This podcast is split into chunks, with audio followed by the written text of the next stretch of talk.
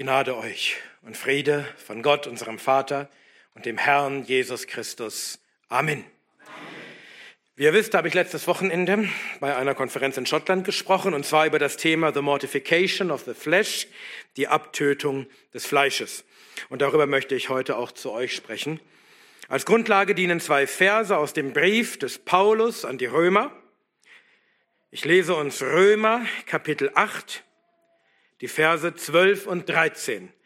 Römer 8, Verse 12 und 13. Dies ist das Wort des Herrn. So denn, Brüder, sind wir Schuldner, nicht im Fleisch, um nach dem Fleisch zu leben, denn wenn ihr nach dem Fleisch lebt, so werdet ihr sterben. Wenn ihr aber durch den Geist die Handlungen des Leibes tötet, so werdet ihr leben. Amen. Amen. Herr, öffne unsere Augen, damit wir Wunder schauen aus deinem Gesetz. Amen. Wenn du ein Christ bist, dann möchtest du heilig leben für deinen Herrn, richtig? Aber es vergeht kein einziger Tag, an dem du nicht sündigst. Und oft begehst du viele und grobe Sünden, Sünden, die du doch nie wieder tun wolltest. Wie kannst du es denn schaffen, heiliger zu leben für den Herrn? Wie kannst du es schaffen, Fortschritte zu machen im Kampf gegen die Sünde? Wie kannst du es schaffen, das Fleisch abzutöten, die Handlungen des Leibes zu töten? Das ist die Sünde zu töten. Wir wollen uns heute mit dieser Frage beschäftigen und schauen dazu vor allem in die Kapitel 6, 7 und 8 des Römerbriefes. Und ich habe über die letzten etwa 14 Monate hinweg schon über diese Kapitel gepredigt. Und ich denke, dass wir in unseren Predigten durch den Römerbrief an einer Stelle angekommen sind, wo es tatsächlich gut passt, dieses große Thema dieser drei Kapitel noch einmal zu rekapitulieren. Das Thema unserer Heiligung, bevor wir dann, so Gott will, das nächste Mal in ein anderes Thema einsteigen im Römerbrief. Und ich hoffe, ich hoffe, dass euch an der einen oder anderen Stelle zumindest etwas bekannt vorkommen wird und ihr nicht alles vergessen habt von damals, aber es wird auch einiges Neues dabei sein. Ich möchte also über drei Punkte sprechen, über drei biblische Wahrheiten. Erstens, als Christ wohnt noch die Sünde in deinem Fleisch. Als Christ wohnt noch die Sünde in deinem Fleisch. Zweitens, als Christ hat Gott dir die Gnade gegeben, das Fleisch abzutöten.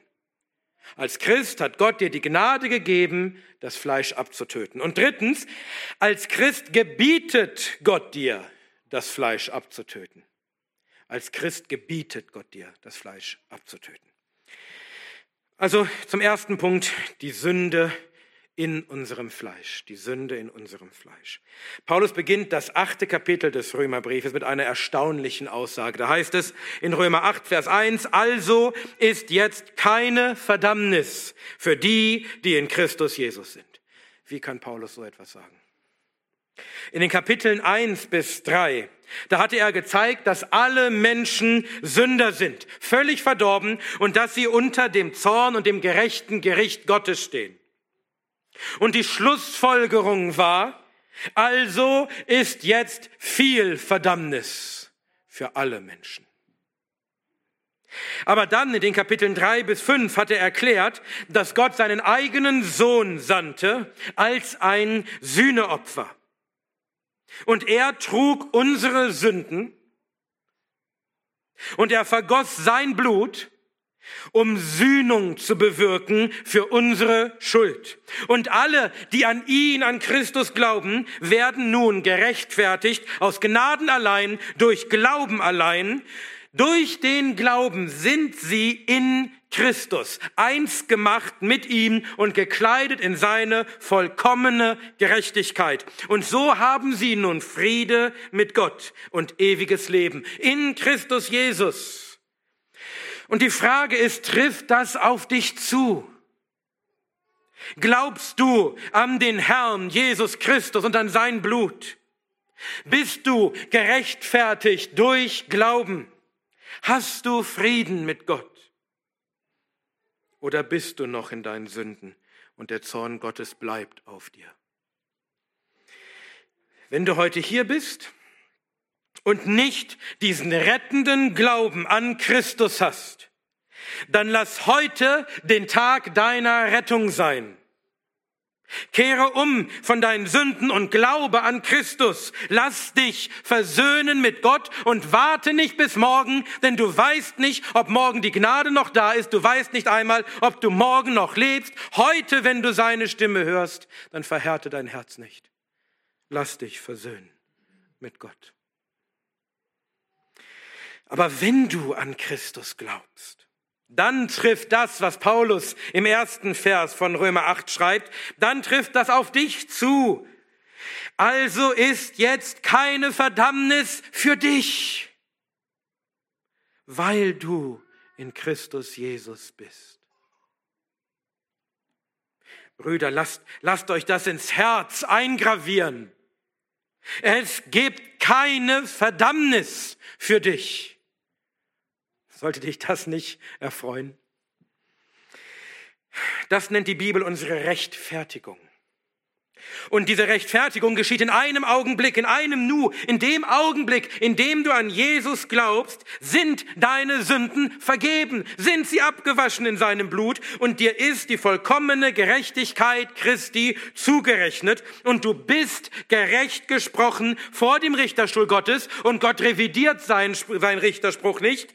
Du bist versetzt in eine rechtliche Position der Gerechtigkeit, ja der Gerechtigkeit Christi und es gibt keine Verdammnis für dich in Ewigkeit. Hast du verstanden? Die Sache ist erledigt. Du bist gerecht gesprochen und das Urteil steht. Und Gott ändert es nicht mehr ab. Das bedeutet es, ewiges Leben zu haben. Gerechtfertigt vor Gott zu stehen, gerettet zu sein vor seinem Zorn, nicht verdammt zu werden im Gericht, sondern in die Gegenwart des heiligen Gottes treten zu dürfen, weil du nun passend bist für ihn, weil du gekleidet bist in die Gerechtigkeit seines Sohnes. Und die allein ist passend für Gott. Aber unsere Rechtfertigung ist erst der Anfang. Mit der Rechtfertigung beginnt unser Leben als Christ. Und die Frage ist dann, wie sollen wir denn als Christen leben? Paulus stellt diese Frage am Anfang von Römer Kapitel 6. Da heißt es, was sollen wir nun sagen? Sollten wir in der Sünde verharren, damit die Gnade überströme? Römer 6, Vers 1. Also wenn wir doch aus Gnaden gerettet sind, sollen wir dann einfach weiter sündigen, damit die Gnade umso größer und so herrlicher scheint, wenn sie so viele Sünden vergeben muss. Das ist ein böser Gedanke und die Antwort, die Paulus gibt, ist ein energisches Nein, das sei ferne. So darf man als Christ nicht einmal denken. Aber warum stellt Paulus überhaupt diese Frage? Warum fragt er überhaupt, ob wir vielleicht in unseren Sünden verharren sollten. Nun, weil wir, obwohl alle unsere Sünden gesühnt sind und obwohl wir ewig gerechtfertigt sind, und zwar in dem Augenblick, in dem wir an Jesus glauben, glauben, obwohl das so ist, werden wir trotzdem nicht sofort in den Himmel aufgenommen, sondern wir sind noch hier, auf dieser Erde. Wir sind noch hier in unserem sterblichen Leib und in diesem sterblichen Leib sündigen wir noch. Und wenn jemand etwas anderes behauptet, dann betrügt er sich selbst und macht Gott zum Lügner. 1. Johannes 1, 8 und 10. Paulus beschreibt den Zustand als Christ am Ende von Römer Kapitel 7 und in drastischen Worten, so drastisch, dass einige nicht glauben, dass er wirklich von einem Christen sprechen kann. Aber ich glaube, dass jeder Christ diese Worte mitsprechen und nachvollziehen kann und bei sich selbst sieht. Paulus spricht von der Macht der Sünde in seinem Fleisch. Er, er versteht seine eigenen Handlungen nicht. Denn obwohl er das Gute will, tut er immer noch das Böse. Sogar regelmäßig, so dass er von einem Gesetz spricht. Ja, er erkennt, dass in seinem Inneren ein Kampf tobt, ein Krieg. Dort sind zwei Naturen, zwei Mächte, die gegeneinander kämpfen. Er hat das Verlangen zu tun, was recht ist. Er hat Wohlgefallen am Gesetz Gottes nach seinem inneren Menschen. Aber da ist noch etwas anderes. Etwas, das Krieg führt gegen diesen inneren Menschen, Krieg führt gegen seine Gesinnung, gegen das, was er wirklich will und ihn in Gefangenschaft bringt unter das Gesetz der Sünde. Es ist sein Fleisch, in dem nichts Gutes wohnt. Das sind also diese zwei Naturen. Das, was Paulus wirklich ist, dieser innere Mensch. Und der will das Gute. Der will das Gott Wohlgefällige. Aber gleichzeitig das Fleisch, in dem die Sünde wohnt. Und diese beiden kämpfen gegeneinander. Und obwohl Paulus erkennt, dass nicht mehr er selbst es ist, sein, sein wahres inneres Ich, das das Böse tut, sondern die in ihm, in seinem Fleisch wohnende Sünde, weil sein Geist die Sünde nicht mehr billigt. Obwohl er das erkennt, könnte er an diesem Zustand, dass er nicht mehr sündigen will und es trotzdem tut, könnte er in diesem Zustand fast verzweifeln. Und er ruft aus, ich elender Mensch, wer wird mich retten von diesem Leib des Todes? Römer 7, 24. Kennst du das? Erkennst du dich selbst darin? Ist ja auch manchmal so zumut, dass du vor Verzweiflung schreien könntest wegen deiner Sünde. Aber sofort erinnert sich Paulus an seinen Retter. Und er fügt hinzu, ich danke Gott durch Jesus Christus, unseren Herrn. Römer 7, 25. Gott wird uns retten von diesem Leib des Todes, sodass wir nie wieder sündigen werden. Wann wird er das tun? Wann wird Gott uns retten von diesem Leib des Todes? Wann wird er uns retten von all dieser Sünde, die noch in uns ist? Zum einen, wenn wir sterben. Wenn dieser Leib des Todes ins Grab gelegt wird, dann kehrt unser erlöster Geist, unser wahrer innerer Mensch, kehrt zurück zu Gott. Und dort im Himmel, bei unserem Herrn Jesus Christus, dort werden wir nicht mehr sündigen. Seht ihr, worum ihr euch freuen könnt auf euren Tod? Auf dieses letzte gute Werk, was wir als Christen tun können? Sterben und zu unserem Herrn gehen? und frei zu sein von diesem Leib des Todes, frei zu sein von der Sünde. Aber das wird nicht der Endzustand sein. Wir werden nicht in alle Ewigkeit als körperlose Geister im Himmel schweben. Im Himmel sind wir nur zur Durchreise sondern wir werden letztendlich und völlig gerettet werden von diesem Leib des Todes, wenn Christus wiederkommt um uns von den Toten aufzuerwecken und so den letzten Feind zu zerstören, den Tod, und dann werden wir äh, unseren Auferstehungsleib haben. Und dieser Auferstehungsleib, der wird nicht mehr sein wie dieser alte Leib des Todes, in dem die Sünde wohnt, sondern es wird ein erlöster, ein erneuerter Leib sein. Dann werden wir endgültig gerettet sein von diesem Leib des Todes und werden einen neuen Leib erhalten, in dem keine Sünde mehr wohnt. Das wird unsere Verherrlichung sein, wenn der Christus unser Leben offenbar werden wird. Dann werden auch wir mit ihm offenbart werden in Herrlichkeit. Kolosser 3, 4. Aber noch leben wir in dieser gefallenen Welt noch haben wir diesen Leib des Todes und noch sündigen wir. Und wir könnten deswegen schier verzweifeln. Aber dann lass diese herrliche Hoffnung unser Trost sein. Der Tag kommt, an dem dein Gott dich retten wird von diesem Leib des Todes und du nie wieder sündigen wirst. Jetzt müssen wir also noch zusammen mit Paulus bekennen. Also nun diene ich, ich selbst mit dem Sinn, dem Gesetz Gottes, mit dem Fleisch aber dem Gesetz der Sünde. Römer 7, 25. Also, sollten wir jetzt einfach akzeptieren, dass wir weiterhin in Sünden leben werden. Wir sind halt noch in diesem Leib des Todes, kann man nichts machen. Paulus hat uns die Antwort schon gegeben, das sei ferne. Denn wenn wir nach dem Fleisch leben, wenn wir in der Sünde verharren, die in unserem Fleisch wohnt, dann werden wir sterben. Geistlich, ewig. Aber wenn wir die Handlungen des Leibes töten, werden wir leben. Aber können wir das überhaupt? Können wir überhaupt ankämpfen gegen unser eigenes Fleisch und die Sünde, die darin wohnt, die so kräftig, so machtvoll ist? Das bringt uns zum zweiten Punkt. Zweitens die Gnade, das Fleisch abzutöten. Die Gnade, das Fleisch abzutöten. Wenn also auch nach unserer Rechtfertigung als wiedergeborene Christen, wenn doch immer noch die Sünde in unserem Fleisch wohnt und Krieg führt gegen unsere guten Absichten, können wir schwachen, elenden Sünder überhaupt etwas dagegen tun?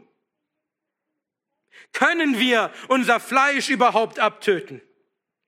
Und die Antwort ist ein donnerndes Ja. Wir können es. Mit der Rechtfertigung, als du an Christus gläubig wurdest, da fing dein Leben als Christ gerade erst an. Und dieses christliche Leben ist davon geprägt, dass wir nicht einfach in der Sünde verharren, sondern dass wir gegen die Sünde kämpfen. Wir leben nicht einfach so weiter, als hätte sich nichts verändert. Nein, das christliche Leben ist ein lebenslanger Prozess der Heiligung. Ein lebenslanger Krieg gegen die Sünde. Ein lebenslanges Abtöten des Fleisches. Dieser Prozess wird nicht abgeschlossen sein in diesem Leben. Wir werden völlig geheiligt, verherrlicht, wenn Christus wiederkommt und uns rettet von diesem Leib des Todes. Aber der Prozess des Abtötens des Fleisches, der beginnt bereits hier. Die Rettung von diesem Leib des Todes, sie beginnt bereits hier. Hier in diesem Leben werden wir nicht sündlos, aber wir werden immer mehr der Sünde los. Unser Kampf gegen die Sünde wird nicht vergeblich sein. Wir werden Erfolg haben. Wir werden erfolgreich sein mit einem Abtöten des Fleisches. Nicht völlig, aber Schritt für Schritt, Stück für Stück. Es wird ein fortschreitender Prozess sein der Heiligung in deinem Leben. Warum? Warum wird es uns gelingen?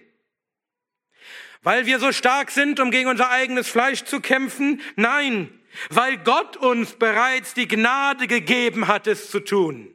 Gottes Gnade ist es in uns. Wie hat er das getan?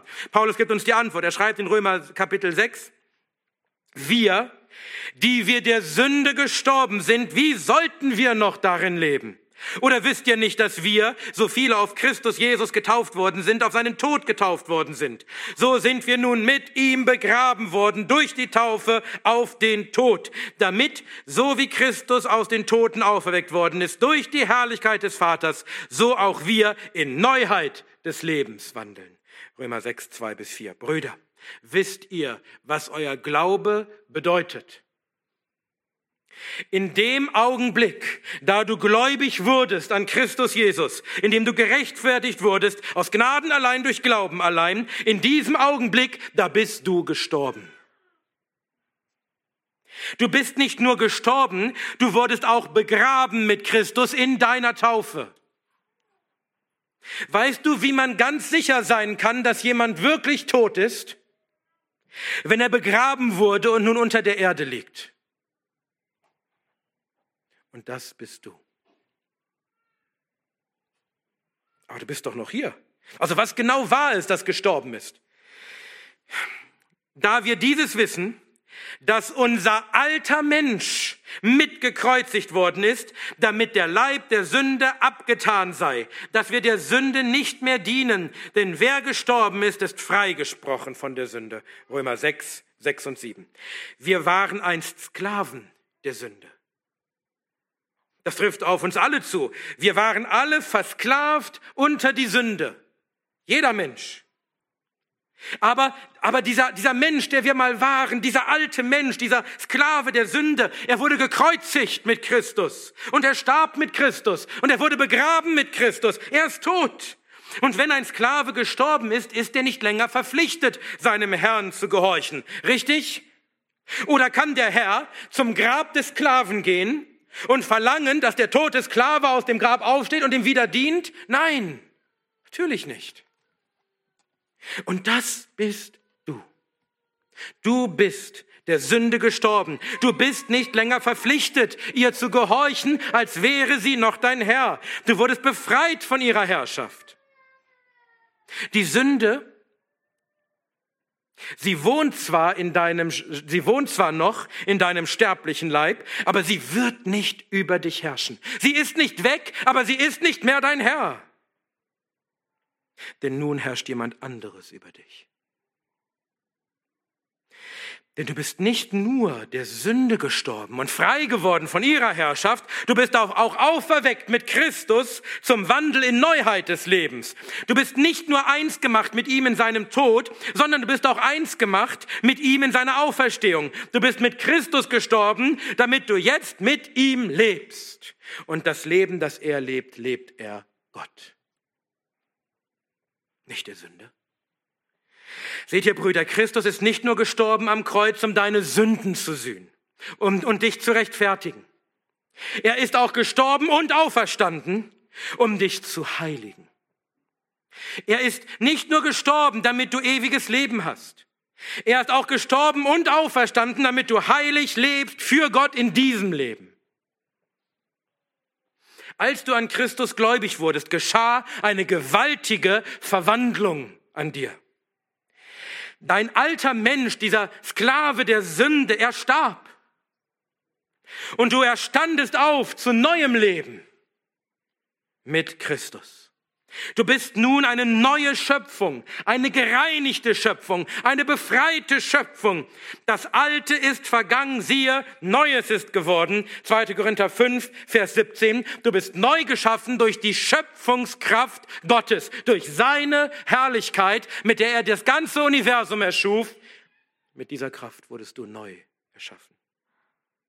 Und dies ist nun der Wille Gottes für dich. Deine Heiligung. 1. Thessalonicher 4, Vers 3. Dazu wurdest du neu geschaffen, damit du lebst in Heiligung. Wie hat Gott diese Verwandlung bewirkt? Er sagt es uns. Und ich werde reines Wasser auf euch sprengen und ihr werdet rein sein. Von allen euren Unreinheiten und von allen euren Götzen werde ich euch reinigen und ich werde euch ein neues Herz geben und einen neuen Geist in euer Inneres geben und ich werde das steinerne Herz aus eurem Fleisch wegnehmen und euch ein fleischernes Herz geben und ich werde meinen Geist in euer Inneres geben und ich werde bewirken, dass ihr in meinen Satzungen wandelt und meine Rechte bewahrt und tut. Ezekiel 36, 25 bis 27. Gott hat dich gereinigt von allen deinen Unreinheiten, indem er dich wusch in dem Blut seines Sohnes. Er hat dich zu einer neuen Schöpfung gemacht, indem er dein altes, steinernes Herz, was, der, was ein Sklave der Sünde war, indem er es wegnahm und dir ein neues, fleischernes Herz gab. Und das tat er, indem er dir seinen Geist in dein Inneres gab. Ein neuer Geist, seinen Geist. So hat Gott dich verändert. So hat er dich neu geschaffen. Gereinigt im Blut des Sohnes. Ein neues Herz, einen neuen Geist, Gottes Geist. Das ist es, worüber Paulus in Römer Kapitel 8 schreibt. Gott hat seinen Geist in uns gegeben und der Geist hat uns frei gemacht von dem Gesetz der Sünde und des Todes. Und nun wandeln wir nicht mehr nach dem Fleisch, sondern nach dem Geist. Der Geist verändert, erneuert, er heiligt unsere Gesinnung, sodass wir nicht länger auf das sinnen, was des Fleisches ist und nach dem Fleisch leben, sondern auf das sinnen, was des Geistes ist und nach dem Geist leben. Unsere alte Gesinnung, diese Gesinnung des Fleisches, sie war der Tod. Denn sie war Feindschaft gegen Gott. Denn, denn sie war dem Gesetz Gottes nicht untertan, ja, sie vermochte es auch nicht, und alle Feinde Gottes werden sterben. Aber unsere erneuerte Gesinnung, die auf das sind, was des Geistes ist. Sie ist Leben und Frieden. Denn wir haben nun die Gerechtigkeit Christi und wir haben nun Wohlgefallen am Gesetz Gottes. Das steht in Römer 8, Verse 5 bis 10. Und dann schreibt Paulus, so denn, Brüder, sind wir Schuldner. Nicht im Fleisch, um nach dem Fleisch zu leben. Römer 8, Vers 12. Hast du das gehört? Du bist nicht länger ein Schuldner des Fleisches. Du schuldest dem Fleisch nicht länger Gehorsam. Früher war das so, aber dein altes Ich ist gestorben. Du lebst nun ein neues Leben. Der Geist Gottes in dir, er erneuert deinen Sinn, sodass du nicht länger nach dem Fleisch leben musst. Du schuldest nun jemand anderem Gehorsam. Du dienst einem neuen Herrn, Gott und seiner Gerechtigkeit. Du bist nun ein Sklave Gottes, ein Sklave der Gerechtigkeit. Paulus bestätigt das in Römer 6. Gott aber sei Dank, dass ihr Sklaven der Sünde wart, aber von Herzen gehorsam geworden seid dem Bild der Lehre, dem ihr übergeben worden seid, freigemacht aber von der Sünde, seid ihr Sklaven der Gerechtigkeit geworden. Römer 6, 17 und 18. Achtet darauf, diese Dinge, sie sind bereits geschehen in der Vergangenheit. Das ist keine Aufforderung. Er fordert uns nicht auf, dass wir nicht Sklaven der Sünde sein sollen oder dass wir Sklaven der Gerechtigkeit sein sollen. Das ist geschehen. Das ist Fakt. Wir waren einst Sklaven der Sünde, aber wir sind von ganzem Herzen gehorsam geworden, wie durch den Geist Gottes in uns, der dafür sorgt, dass wir das Gesetz lieben und dass wir es tun. Er hat uns frei gemacht von der Sünde, er hat uns zu Sklaven der Gerechtigkeit gemacht und deshalb gebührt Gott aller Dank. Deswegen fing Paulus an mit Gott aber sei Dank. Diese Dinge sind bereits geschehen in der Vergangenheit. Durch Gottes Gnade bist du nicht länger ein Sklave der Sünde. Die Sünde wird nicht über dich herrschen. Dies sind keine Aufforderungen, dies sind keine Hoffnungen, dies sind Fakten. So ist dein Ist-Zustand. Aber was ist dann mit dem Kampf, von dem Paulus am Ende von Kapitel 7 schreibt? Wenn wir doch eine neue Schöpfung sind oder ein neues Herz haben und den Geist haben, warum tobt noch dieser Krieg in uns? Warum ist das Fleisch noch so mächtig in uns? Brüder, seid doch ermutigt, dass da dieser Krieg in euch tobt. Das ist ein gutes Zeichen. Das ist der Beweis, dass du ein Christ bist.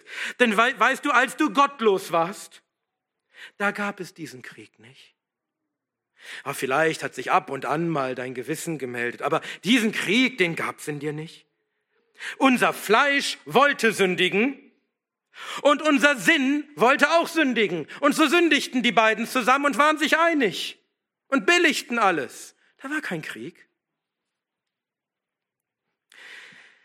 Aber wenn du nun diesen inneren Krieg hast, dann bedeutet das, dass sich etwas in dir verändert hat. Da ist nun etwas in dir, das, das gegen dein sündiges Fleisch aufbegehrt. Etwas, was, wogegen dein Fleisch Krieg führen muss. Es ist eine erneuerte Gesinnung. Dein erneuerter innerer Mensch.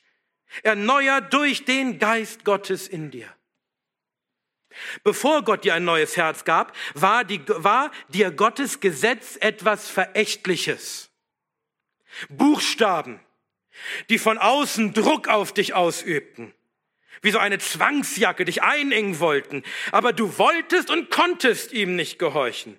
Und so wurde das Gesetz für dich ein Instrument zum Tod. Denn es verdammte dich, weil du ihm nicht gehorchtest, sondern es übertratest. Aber dann gab Gott dir ein neues Herz und gab sein Gesetz in deinen Sinn und gab seinen Geist in dein Inneres. Und er bewirkte, dass du nun Wohlgefallen hast an seinem Gesetz. Nach dem inneren Menschen. Und dass du es tun willst. Und dass du schier verzweifeln könntest, wenn du doch wieder dagegen sündigst, weil da immer noch die Sünde in deinem Fleisch ist. Denn das Fleisch begehrt gegen den Geist, der Geist aber gegen das Fleisch, denn die sind einander entgegengesetzt, damit ihr nicht das tut, was ihr wollt. Galater 5, 17. Aber seht ihr nicht nur, das Fleisch begehrt gegen den Geist, der Geist begehrt auch gegen das Fleisch. Und was wird am Ende stärker sein, das Fleisch oder der Geist Gottes in uns? Aber das ist dieser Krieg, der in dir tobt. Ja, in deinem Fleisch wohnt nichts Gutes, nur die Sünde. Aber etwas Gutes wohnt jetzt in dir, nämlich der Geist Gottes, der deinen wahren inneren Menschen, deine Gesinnung verändert und heiligt, sodass die beiden nicht mehr gut miteinander auskommen, sondern gegeneinander kämpfen müssen. Wenn du also eine neue Schöpfung bist, frei gemacht von der Herrschaft der Sünde, dann warum lässt du die Sünde weiterhin herrschen in deinem Leben? Also früher konntest du nicht, da warst du ja Sklave, da hatte sie Herrschaft über dich, aber jetzt doch nicht mehr. Warum lässt du sie trotzdem herrschen in deinem Leben? Wenn sie, wenn sie doch nicht länger dein Herr ist, warum gehorchst du ihr noch?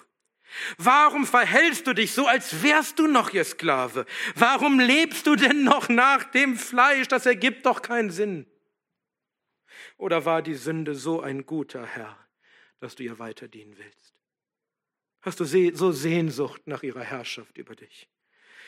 Was war denn die Frucht, die du von deinem Sklavendienst hattest? Was war der Lohn, den die Sünde dir gab? Der Tod. Der, der Lohn der Sünde ist der Tod. Warum solltest du der Sünde also weiterhin dienen?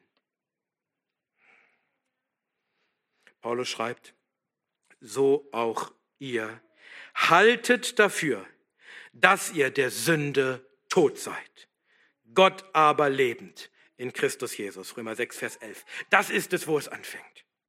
Hier in deinem Kopf, in deinem Denken. Wir müssen uns selbst zuerst für etwas halten. Nämlich, wir müssen uns halten, tot der Sünde und lebend für Gott in Christus Jesus. Denn das ist genau das, was du durch Gottes Gnade tatsächlich bist. Seht ihr, Paulus gebietet uns nicht eine Fantasie zu leben uns etwas einzureden, was wir nicht sind. Er sagt, wir sollen in der Realität leben. Wir sollen anerkennen, was Gott schon getan hat an uns. Wir sollen uns für das halten, was wir wirklich sind durch Gottes Gnade. Ich hatte in meiner, einer meiner Predigten schon einmal die folgende Illustration verwendet. Ein Adlerjunges fiel aus dem Nest und landete in einem Hühnerstall. Von da an war es die ganze Zeit von Hühnern umgeben. Die Hühner zogen es auf und es kannte nichts als Hühner. Und es dachte, es wäre eins von ihnen. Und deshalb verhielt es sich auch so. Es ging umher wie ein Huhn, es pickte Körner wie ein Huhn, es gackerte wie ein Huhn. Und dann eines Tages, da flog ein Adler hoch oben über den Hühnerstall. Und dieses Adlerjunge, es blickte auf zum Himmel und sah dort den Adler fliegen und dachte bei sich selbst, ich habe noch nie etwas so Majestätisches gesehen. Ach, wenn ich doch auch nur so ein herrlicher Vogel sein könnte und so fliegen könnte. Versteht ihr, Brüder? Wir sind umgeben von Gottlosen in dieser Welt. Aber lass dich nicht blenden. Du bist nicht mehr einer von ihnen. Dein Wesen wurde verändert. Halte dich selbst für das, was du wirklich bist. Schau nicht zum Himmel und wünsch dir, dass du doch so sein könntest. Nein, erkenne, dass du es bist. Du bist kein Huhn mehr, du bist ein Adler. Na dann nutze deine Fähigkeiten und flieg. Sitz nicht weiter im Hühnerstall und schau nach oben und bewunder die anderen. Flieg selbst, töte das Fleisch. Du bist eine neue Schöpfung. Du hast jetzt die Fähigkeit dazu. Dann nutze sie auch. Erkenne die Realität. Leb nicht weiter in der alten Realität, die ist vergangen. Leb in der neuen Realität. Christus gebietet dir nicht, als etwas zu leben, was du nicht bist. Er gebietet dir nicht Dinge zu tun, die du nicht kannst. Er gebietet dir lediglich, als das zu leben, was du wirklich bist durch seinen Tod und seine Auferstehung, durch seinen Geist, durch seine Gnade. Und er will, dass du dich entsprechend verhältst, als das, was du bist. Du kannst es tun. Du kannst das Fleisch töten.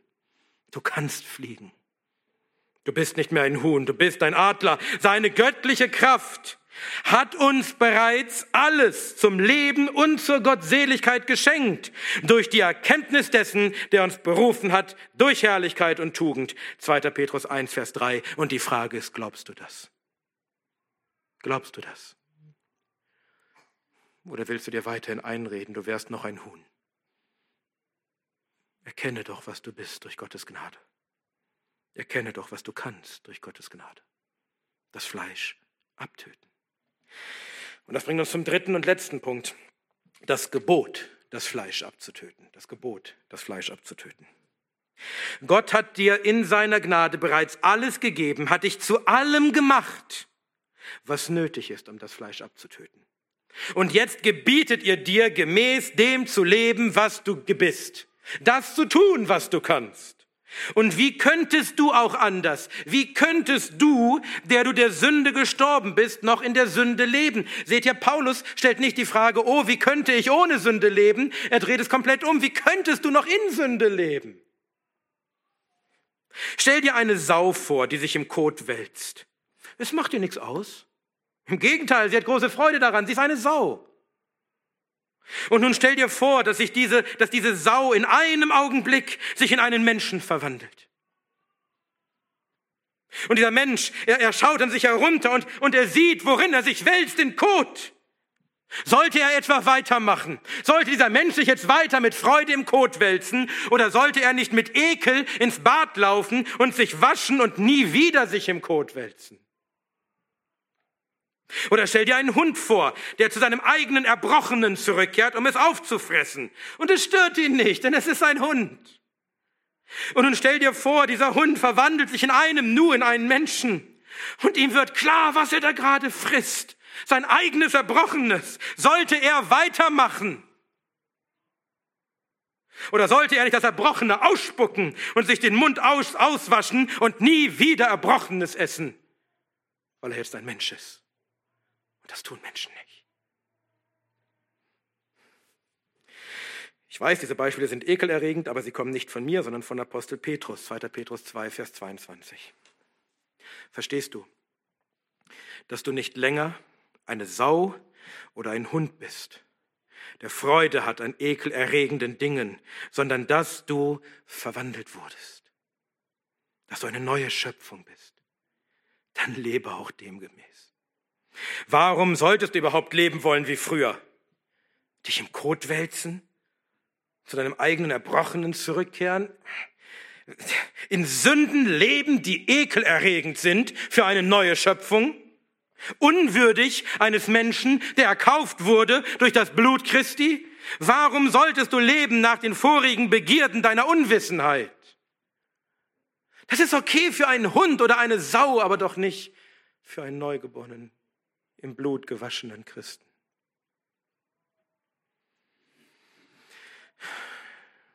Du bist frei gemacht von der Herrschaft der Sünde, dann lebe auch entsprechend. Also herrsche nicht die Sünde in eurem sterblichen Leib, um seinen Begierden zu gehorchen. Stellt auch nicht eure Glieder der Sünde dar zu Werkzeugen der Ungerechtigkeit, denn die Sünde wird nicht über euch herrschen, denn ihr seid nicht unter Gesetz, sondern unter Gnade. Römer 6, 12 bis 14. Gottes Gnade hat dich befreit aus der Sklaverei der Sünde. Und seine Gnade wird dir auch helfen, entsprechend zu leben. Ein geheiligtes Leben zu führen. Und das ist tatsächlich lebenswichtig. Ein Leben in Heiligung ist nicht nur etwas für die Superheiligen. Es ist nicht nur etwas für Pastoren oder irgendwelche besonderen Superchristen. Es ist für jeden Christen. Es ist für jeden, der leben will. Denn es ist eine, es ist eine Frage von Leben und Tod.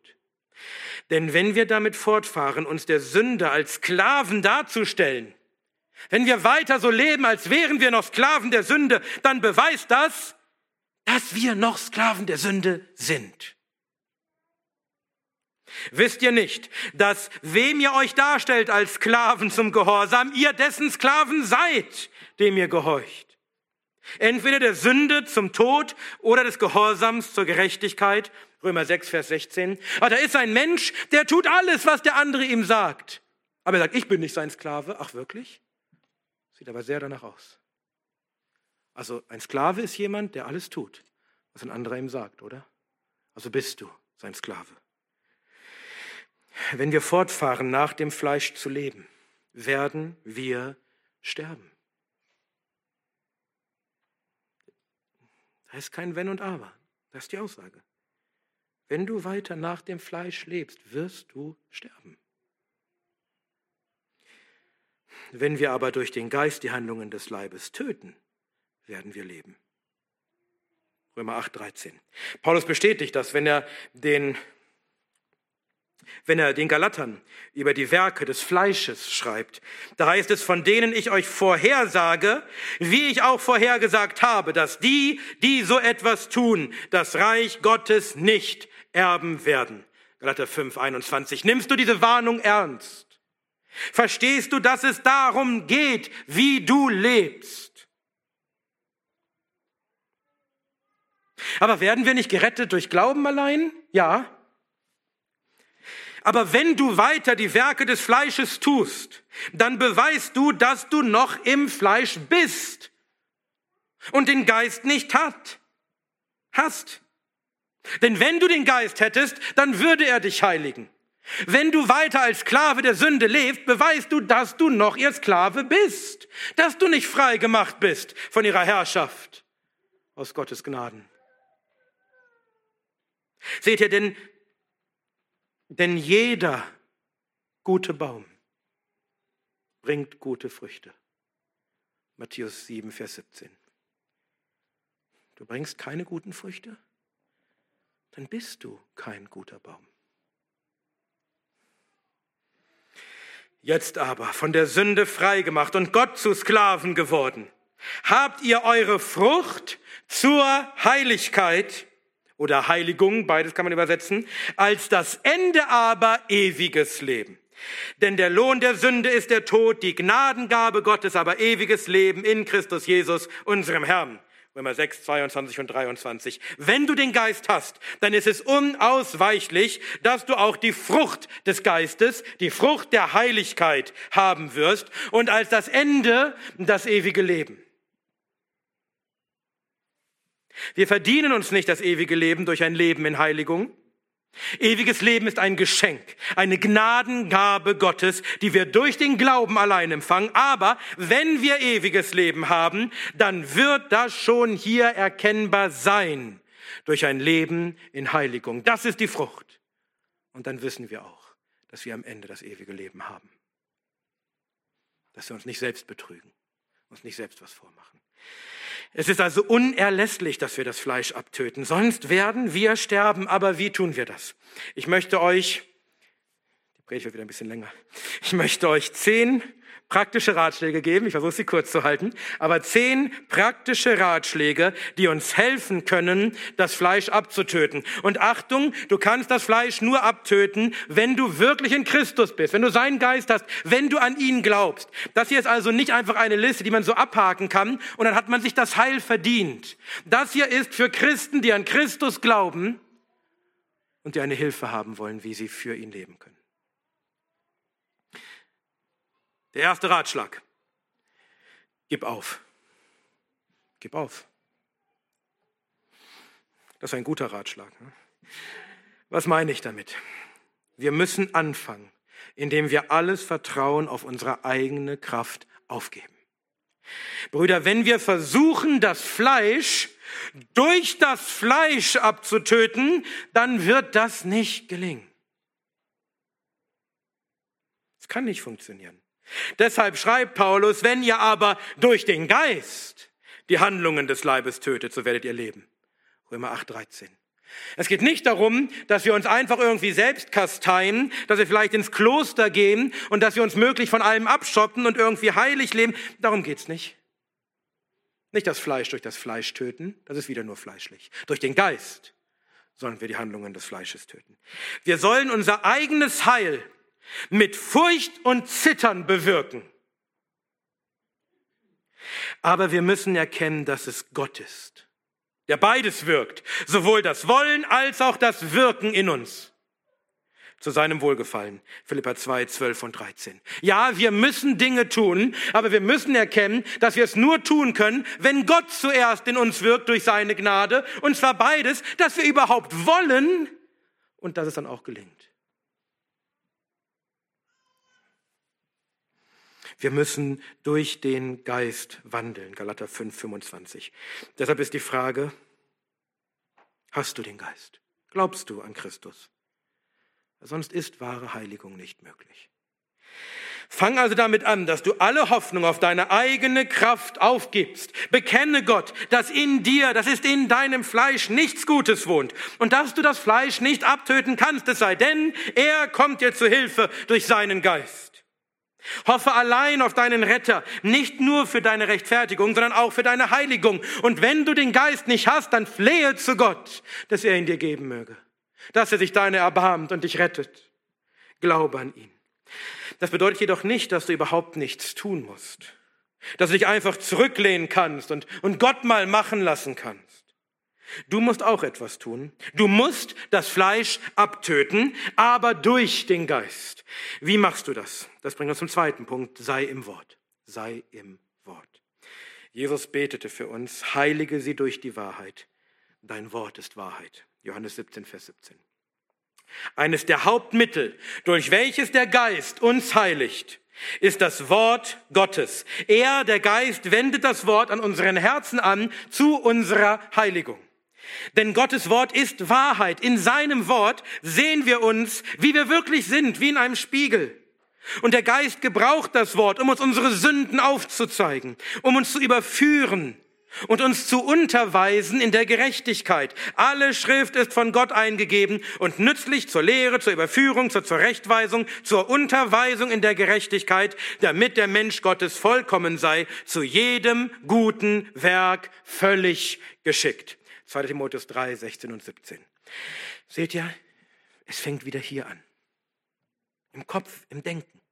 Mit Lehre und Überführung und Zurechtweisung und Unterweisung. Das Christentum ist eine Religion des Denkens.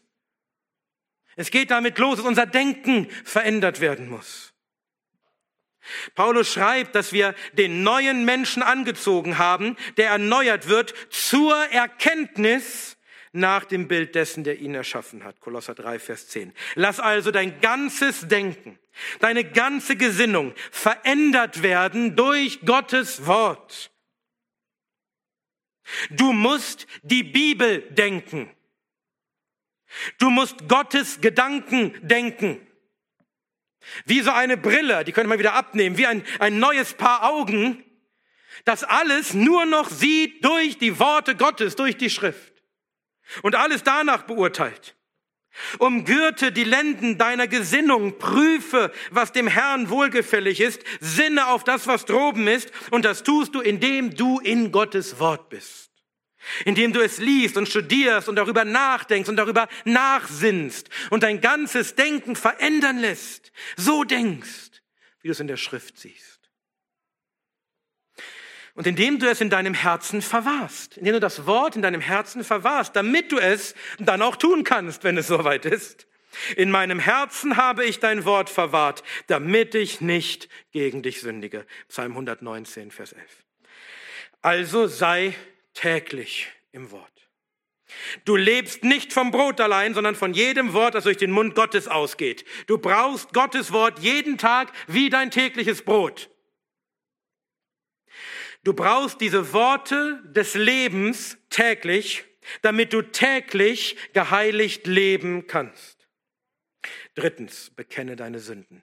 Bekenne deine Sünden.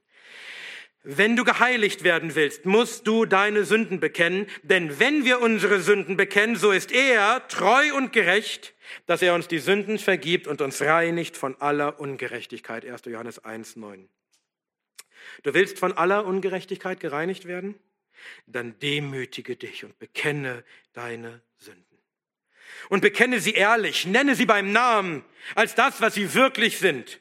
Beschönige nichts, gebrauche die Worte der Schrift. Wenn du etwas Unwahres gesagt hast, nenne es Lüge.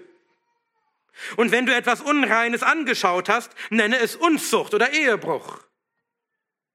Und bekenne deine Sünden nicht nur Gott, sondern auch deinem Bruder, damit er für dich beten kann. Deswegen haben wir diese, diese Zweierschaften, diese Rechenschaftspartner. Denn es heißt, bekennt nun einander die Sünden und betet füreinander, damit ihr geheilt werdet. Das inbrünstige Gebet eines Gerechten vermag viel. Jakobus 5, 16. Viertens, wache und bete, wache und bete. Wenn wir verstehen, dass wir das Fleisch nur durch den Geist abtöten können, dann ist klar, dass wir zu Gott beten müssen, dass der Geist es auch wirklich tut. Dann können wir nicht alleine etwas tun, dann müssen wir bitten, dass der Geist es tun möge. Und wir müssen wachend beten. Das heißt, wir beten nicht nur einfach so allgemein vorm Schlafen gehen, sondern wir müssen jeden Tag, jeden Augenblick Wache halten. Wir müssen Ausschau halten, damit wir die Versuchung schon von weitem kommen sehen. Und dann müssen wir uns in, ins Gebet fliehen, sobald wir sehen, dass Versuchung kommt, weil wir wissen, dass wir allein nicht widerstehen können. Und das heißt auch, dass wir ohne Unterlass beten müssen, weil wir wissen, dass wir alle Zeit in Gefahr stehen, versucht zu werden wie der Herr Jesus sagte, wacht und betet, damit ihr nicht in Versuchung kommt. Der Geist zwar ist willig, wie Paulus schreibt, das Fleisch aber schwach. Matthäus 26, 41 und Markus 14, 38. Und wir wissen, was passierte, weil die Jünger dieses Gebot, dass sie wachen und beten sollen, nicht befolgt haben, weil sie zu traurig waren und einschliefen. Und sie verließen alle ihren Herrn und flohen. Also wache und bete. Fünftens, geh zur Kirche. Geh zur Kirche. Du musst und sollst den Krieg gegen die Sünde nicht alleine führen.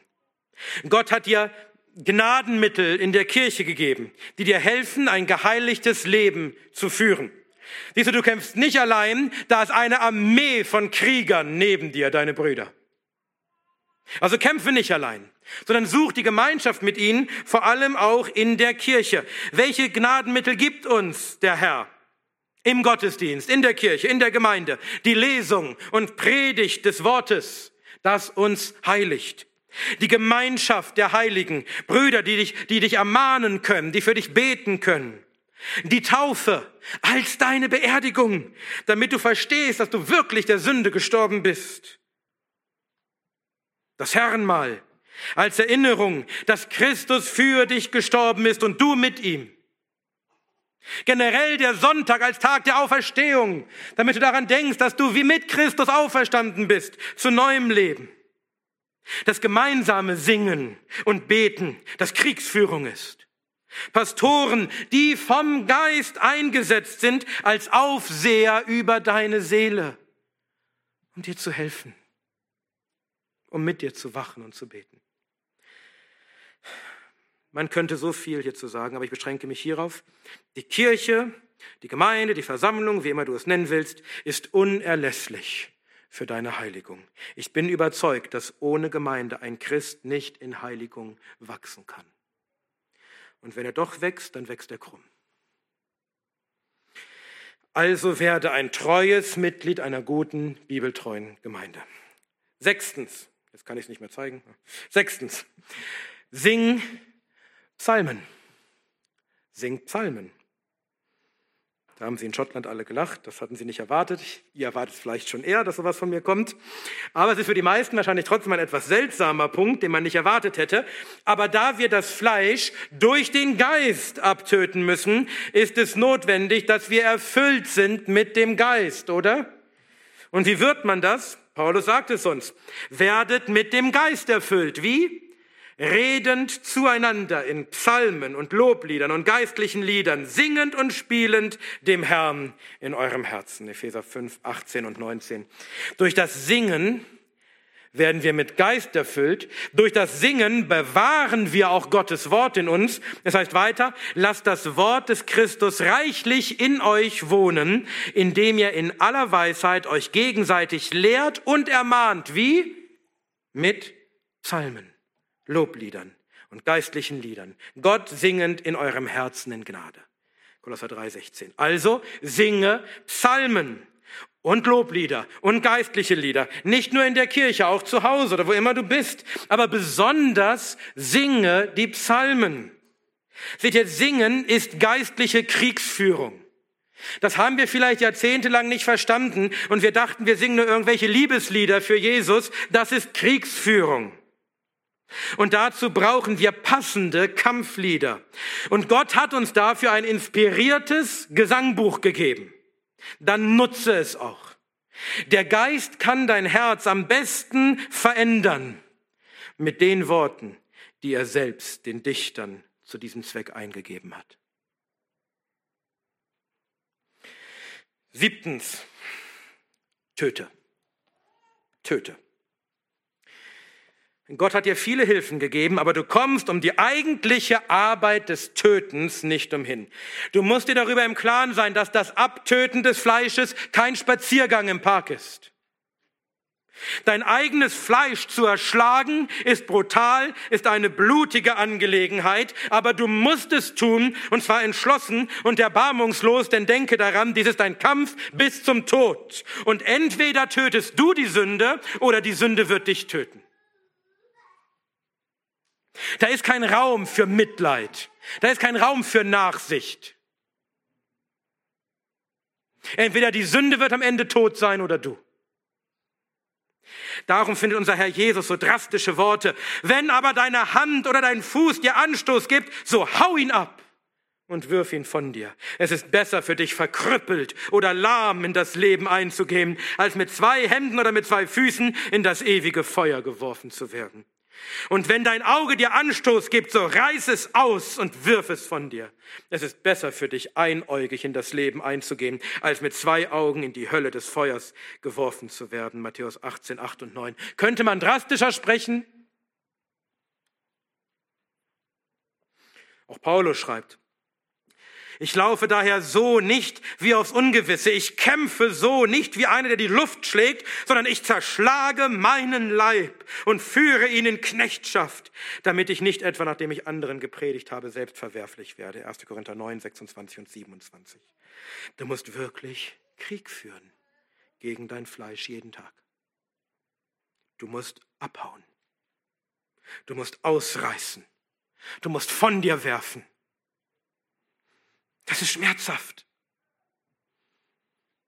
Sich ein Fuß, ein, ein, eine Hand abzuhauen, sich ein Auge auszureißen. Denke, das macht man einfach so? Das ist schmerzhaft. Das will man eigentlich gar nicht wirklich tun.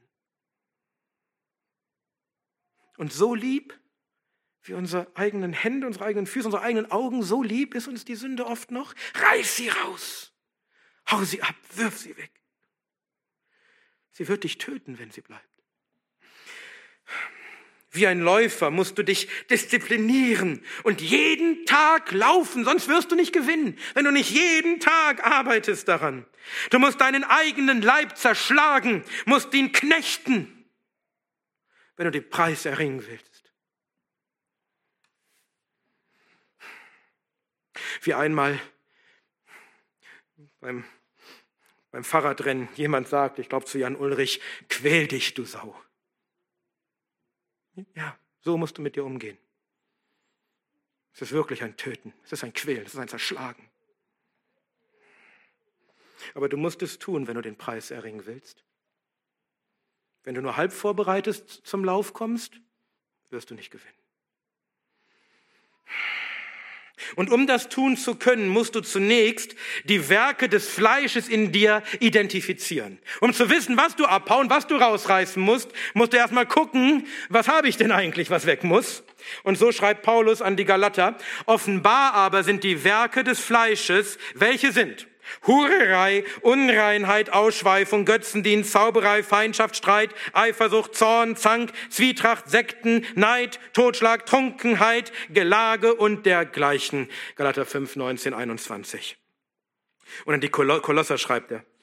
Tötet nun eure Glieder, die auf der Erde sind. Hurerei, Unreinheit, Leidenschaft, böse Lust und die Habsucht, die Götzendienst ist, um deret Willen der Zorn Gottes über die Söhne des Ungehorsams kommt, unter denen auch ihr einst gewandelt seid, als ihr in diesen Dingen lebtet. Jetzt aber legt auch ihr das alles ab. Zorn, Wut, Bosheit, Lästerung, schändliches Reden aus eurem Mund. Belügt einander nicht, da ihr den alten Menschen mit seinen Handlungen ausgezogen habt.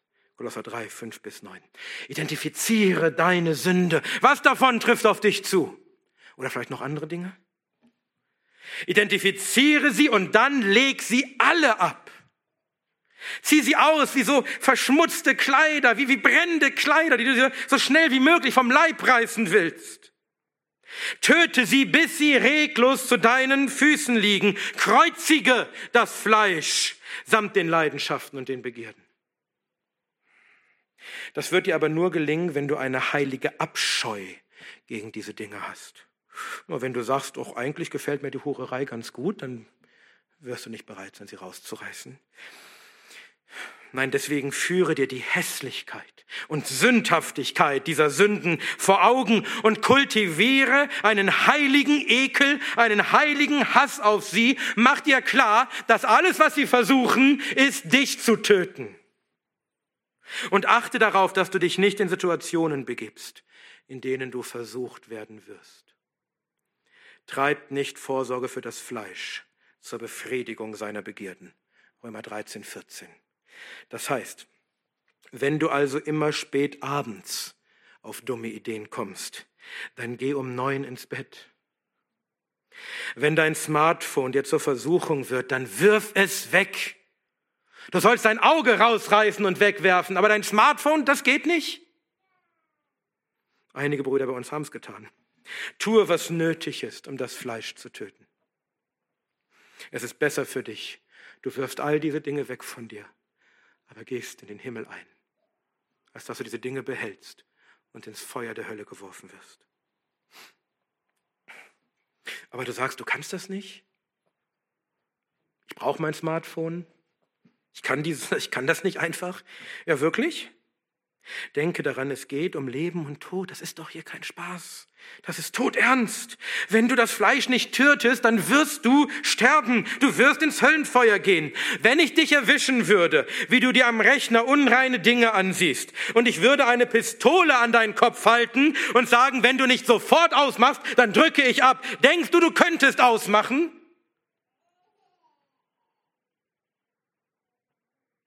Aber du kannst es nicht, wenn es ums ewige Leben und den ewigen Tod geht?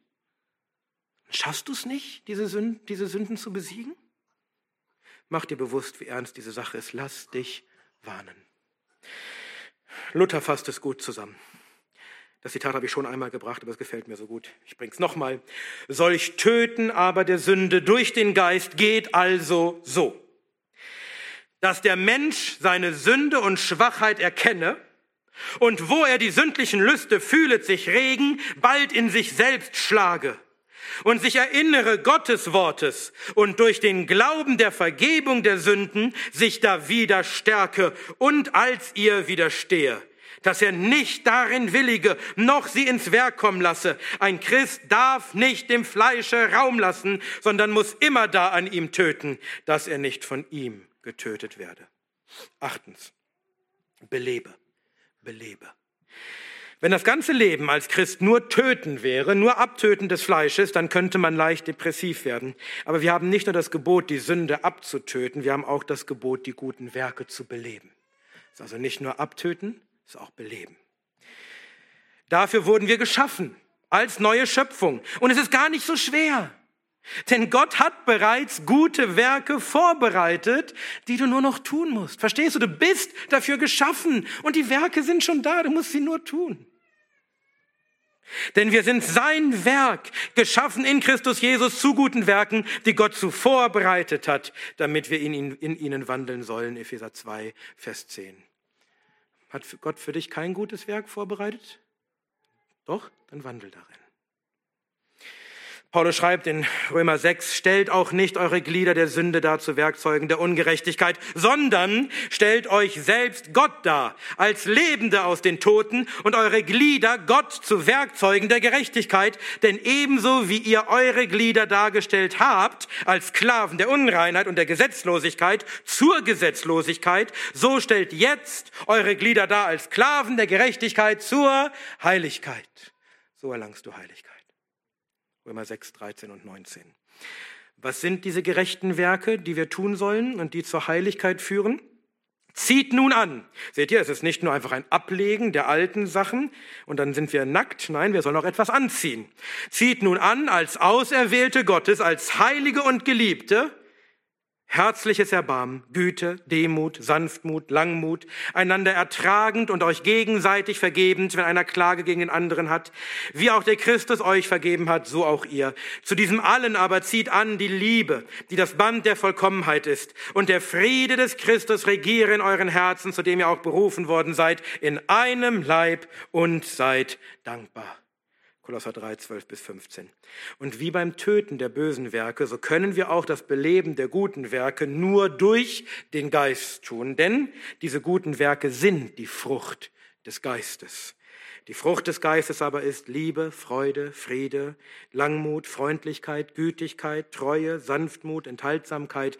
Gegen solche Dinge gibt es kein Gesetz. Galater 5, 22 und 23. Brüder, vernachlässigt die guten Werke nicht wenn Christus kommt als König, wir lesen davon in Matthäus 25, um die Schafe von den Böcken zu scheiden, dann werden es die guten Werke sein, die wir als Christen einander getan haben, an denen man erkennen wird, wer ein Schaf ist und das Reich erbt und wer ein Bock ist und das in das ewige Feuer geht.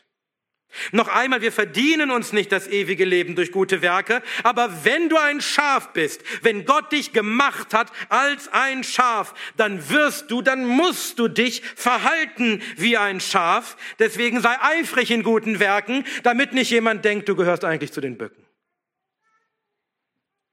Neuntens, das ist der wichtigste Punkt. Liebe Christus. Liebe Christus. Das ist der wichtigste Punkt. In der griechischen Mythologie, und auf den Gedanken habe ich von unserem Pastor Peter, in der griechischen, griechischen Mythologie gab es die Geschichte von den Sirenen. Mischwesen aus Mensch und Vogel, die durch ihren unwiderstehlichen, betörenden Gesang Seefahrer auf ihre Insel locken, um sie zu töten. Das erinnert an das, was Jakobus über die Sünde schreibt. Jeder aber wird versucht, wenn er von seiner eigenen Begierde fortgezogen und gelockt wird. Danach, wenn die Begierde empfangen hat, gebiert sie die Sünde, die Sünde aber, wenn sie vollendet ist, gebiert den Tod. Jakobus 1, 14 und 15. Was sind deine Sirenen?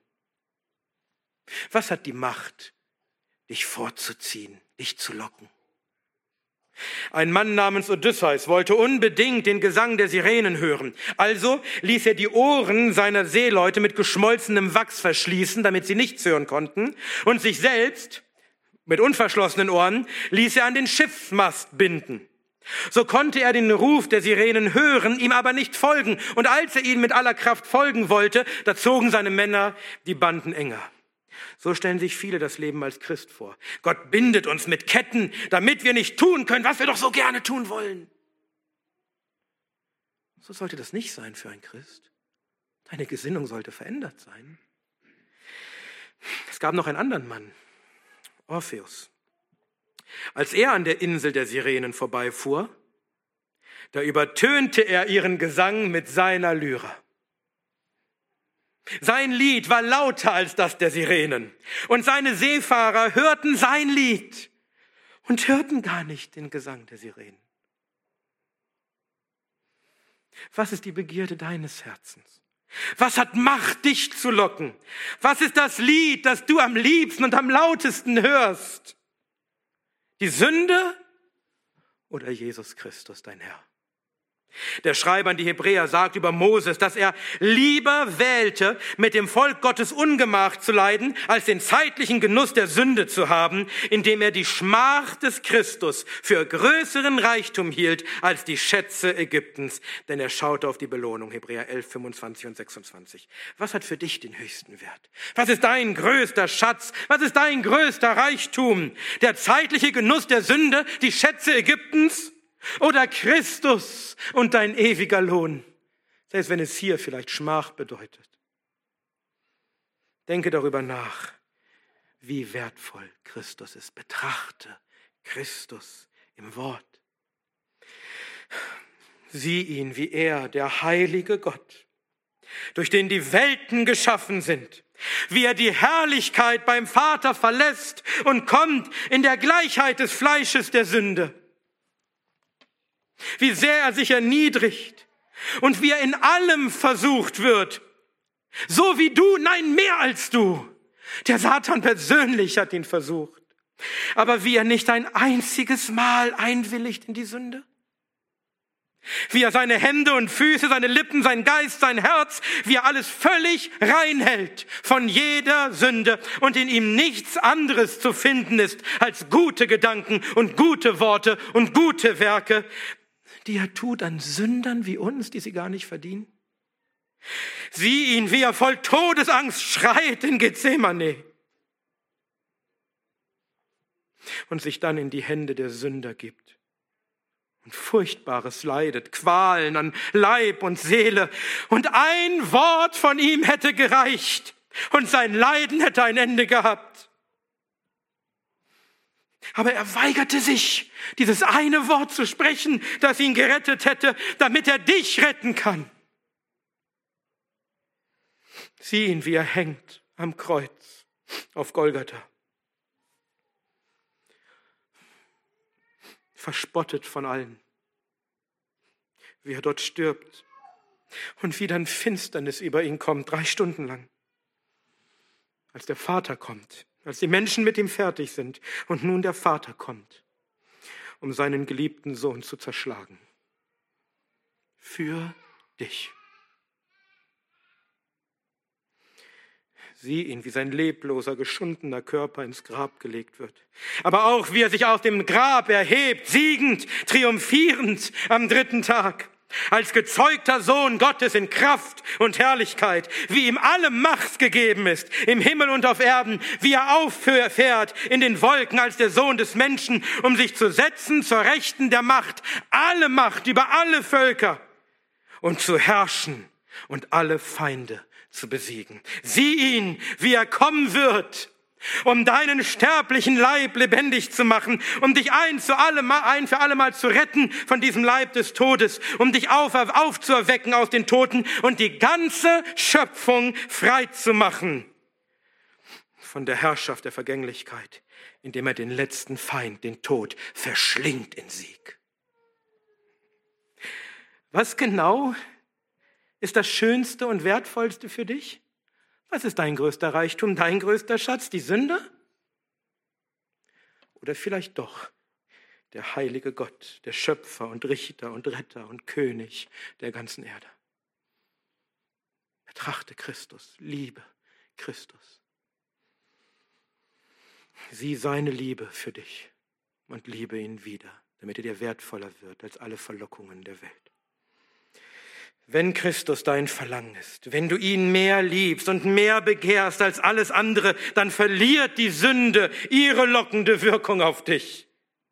Wie Paulus schreibt, ja wahrlich, ich achte auch alles für Verlust wegen der Vortrefflichkeit der Erkenntnis Christi Jesu meines Herrn, um dessen Willen ich alles eingebüßt habe und es für Dreck achte, damit ich Christus gewinne. Philippa 3, Vers 8. Alles andere ist Dreck im Vergleich zu Christus. Also liebe Christus und schließlich der letzte Punkt, zehntens, gib nicht auf. Gib nicht auf. Der erste Punkt war, gib auf. Der letzte Punkt ist, gib nicht auf. Es mag manchmal so aussehen, als würdest du unterliegen. Du magst manchmal schier verzweifeln an der Sünde und schreien in Verzweiflung, weil du siehst, wie viel Sünde noch in deinem Fleisch wohnt. Aber denke daran, du bist gerechtfertigt worden und Gott hat dir schon die Gnade gegeben, das Fleisch zu töten. Sein Geist wohnt in dir und er hat dich schon geheiligt. Du bist schon ein neuer Mensch, deine Gesinnung ist schon geheiligt und er wird dich auch weiter heiligen. Paulus schreibt, zürnt und sündigt nicht. Die Sonne gehe nicht unter über eurem Zorn und gebt nicht Raum den Teufel. Epheser 4, 26 und 27. Hör nicht auf Hör nicht auf, angeekelt zu sein von der Sünde. Hör nicht auf, zornig zu sein auf die Sünde. Die hört auch nicht auf, jeden Tag zu versuchen, dich zu töten. Hör nicht auf, zornig zu sein auf sie. Lass die Sonne nicht untergehen über deinem Zorn. Das heißt, hör nicht auf, die Schlacht zu schlagen, bis das Fleisch tot ist. So wie die Sonne stillstand, hoch mitten am Himmel über Gibeon und nicht unterging, bis Israel Rache genommen hatte an seinen Feinden und sie alle vernichtet hatte, denn der Herr kämpfte für Israel, sodass auch du die Sonne nicht untergehen über deinem Kampf gegen die Sünde. Der Herr kämpft für dich. Du wirst siegen. Und wenn du fällst, steh wieder auf. Steh auf. Denke daran, der Gerechte fällt siebenmal und steht wieder auf. Sprüche 24, Vers 16. Bekenne dem Herrn deine Sünden, damit er dich wieder reinigt, dir wieder vergibt. Sei ermutigt, du kannst siegen, du wirst siegen, denn Gott ist mit dir und kämpft für dich und er wird immer einen Ausweg schaffen. Es heißt, keine Versuchung hat euch ergriffen als nur eine menschliche. Ist Gott stärker als Menschen? Ja. Gott aber ist treu, der nicht zulassen wird, dass ihr über euer Vermögen versucht werdet, sondern mit der Versuchung auch den Ausgang schaffen wird, sodass ihr sie ertragen könnt. 1. Korinther 10, 13. Euer Gott ist stärker als die Sünde, stärker als die Versuchung. Er gibt euch den Ausweg, geht ihn. Nun, ich will mit diesem Gedanken schließen. Wir leben in einer Welt, in der die Werke des Fleisches offenkundig sind einer Welt, die Gott hasst und den Tod liebt. Denn alle, die Gott hassen, lieben den Tod. Sprüche 8, 36. Millionen Kinder werden jedes Jahr auf dieser Welt geopfert. Unter Qualen, in Stücke gerissen im Leib ihrer Mutter. Kinder werden verstümmelt durch vergebliche Versuche, ihr Geschlecht zu ändern. Alte und Kranke werden getötet, Unzucht und Perversion wird gefeiert auf unseren Straßen. Das Volk Gottes wird gefressen wie Brot und Gott und sein Gesetz werden verlästert und verspottet jeden Tag und Millionen über Millionen gehen in das ewige Feuer. Was unser Land so dringend braucht, was diese Welt so dringend braucht, ist eine heilige Kirche, bestehend aus geheiligten Christen, die mutig Christus verkündigen als den König und Richter und einzigen Retter. Die Kirche muss wieder einen Einfluss haben auf unsere Gesellschaft. Wir müssen wieder das Licht der Welt sein und unser Licht leuchten lassen vor den Menschen. Was ist unser Licht? Damit sie unsere guten Werke sehen. Nicht unsere Sünden, unsere guten Werke sehen. Und unseren Vater, der in den Himmeln ist, verherrlichen. Matthäus 5, 16. Wenn du das Fleisch gegen das Fleisch kämpfst, die Sünde besiegst, die guten Werke tust, dann verherrlichen sogar die Gottlosen den Vater im Himmel, weil sie erkennen, das macht er nicht von sich allein. Das ist Gottes Gnade in ihm. Aber Gott wird dich nur dafür gebrauchen, wenn du bei dir selbst anfängst und heilig lebst für den Herrn. Nur wenn du geheiligt bist wirst du dem Hausherrn nützlich sein, zu jedem guten Werk bereitet. 2. Timotheus 2, 21. Verstehst du, warum es so wichtig ist, dass du das Fleisch abtötest? Nimm das nicht auf die leichte Schulter. Nimm es wirklich ernst. Krempel dein Leben um. Steig ein in diesen Kampf. Es ist so wichtig, nicht nur für dich selbst, damit du lebst, sondern für deine Familie, für deine Gemeinde, für dein Land, für diese Welt, für die Ehre deines Vaters im Himmel? Deshalb führe den Krieg um deine Heiligung mit Eifer, mit Furcht und Zittern. Fasse heute einen heiligen Entschluss, nicht mehr in der Sünde zu leben, sondern sie abzutöten. Aber sei auch ermutigt und danke dem Herrn, denn er hat dir bereits alles gegeben. Er hat dich bereits zu allem gemacht, damit du leben kannst in Heiligung, damit du das Fleisch abtöten kannst. Christus, er wurde gekreuzigt und er starb und er wurde begraben, damit du gerechtfertigt wirst, damit du ewiges Leben hast, aber auch damit du, dein alter Mensch, mit ihm gestorben bist. Tod der Sünde, freigemacht von ihrer Herrschaft. Christus ist auferstanden damit auch du mit ihm auferstanden bist zum Wandel in Neuheit des Lebens, zum Leben für Gott. Christus hat dir seinen Geist gegeben, damit du nun in seiner Kraft lebst und durch ihn das Fleisch abtötest. Und Christus wird wiederkommen, um dich ganz zu retten von diesem Leib des Todes und dich zu verherrlichen und deinen sterblichen Leib lebendig zu machen in Herrlichkeit. Und dann ist der Krieg vorbei, dann wirst du nie wieder sündigen. Siehst du, alles ist Christus in dir, deswegen sei guten Mut Muts. Führe diesen Kampf, denn der Tag kommt, an dem der Krieg endet, an dem die Sünde tot zu deinen Füßen liegen, liegt, wenn Christus sein Werk als Retter und König vollkommen erfüllt. und alle Feinde besiegt hat. Auch die Sünde in dir. Und wenn er den Tod verschlungen hat in Sieg. Und wenn er das Reich, dieses erlöste Reich, ohne Sünde, ohne Tod, wieder dem Vater übergibt. Lohnt es nicht, dafür zu kämpfen? In dem Namen Gottes, des Vaters, des Sohnes und des Heiligen Geistes. Amen.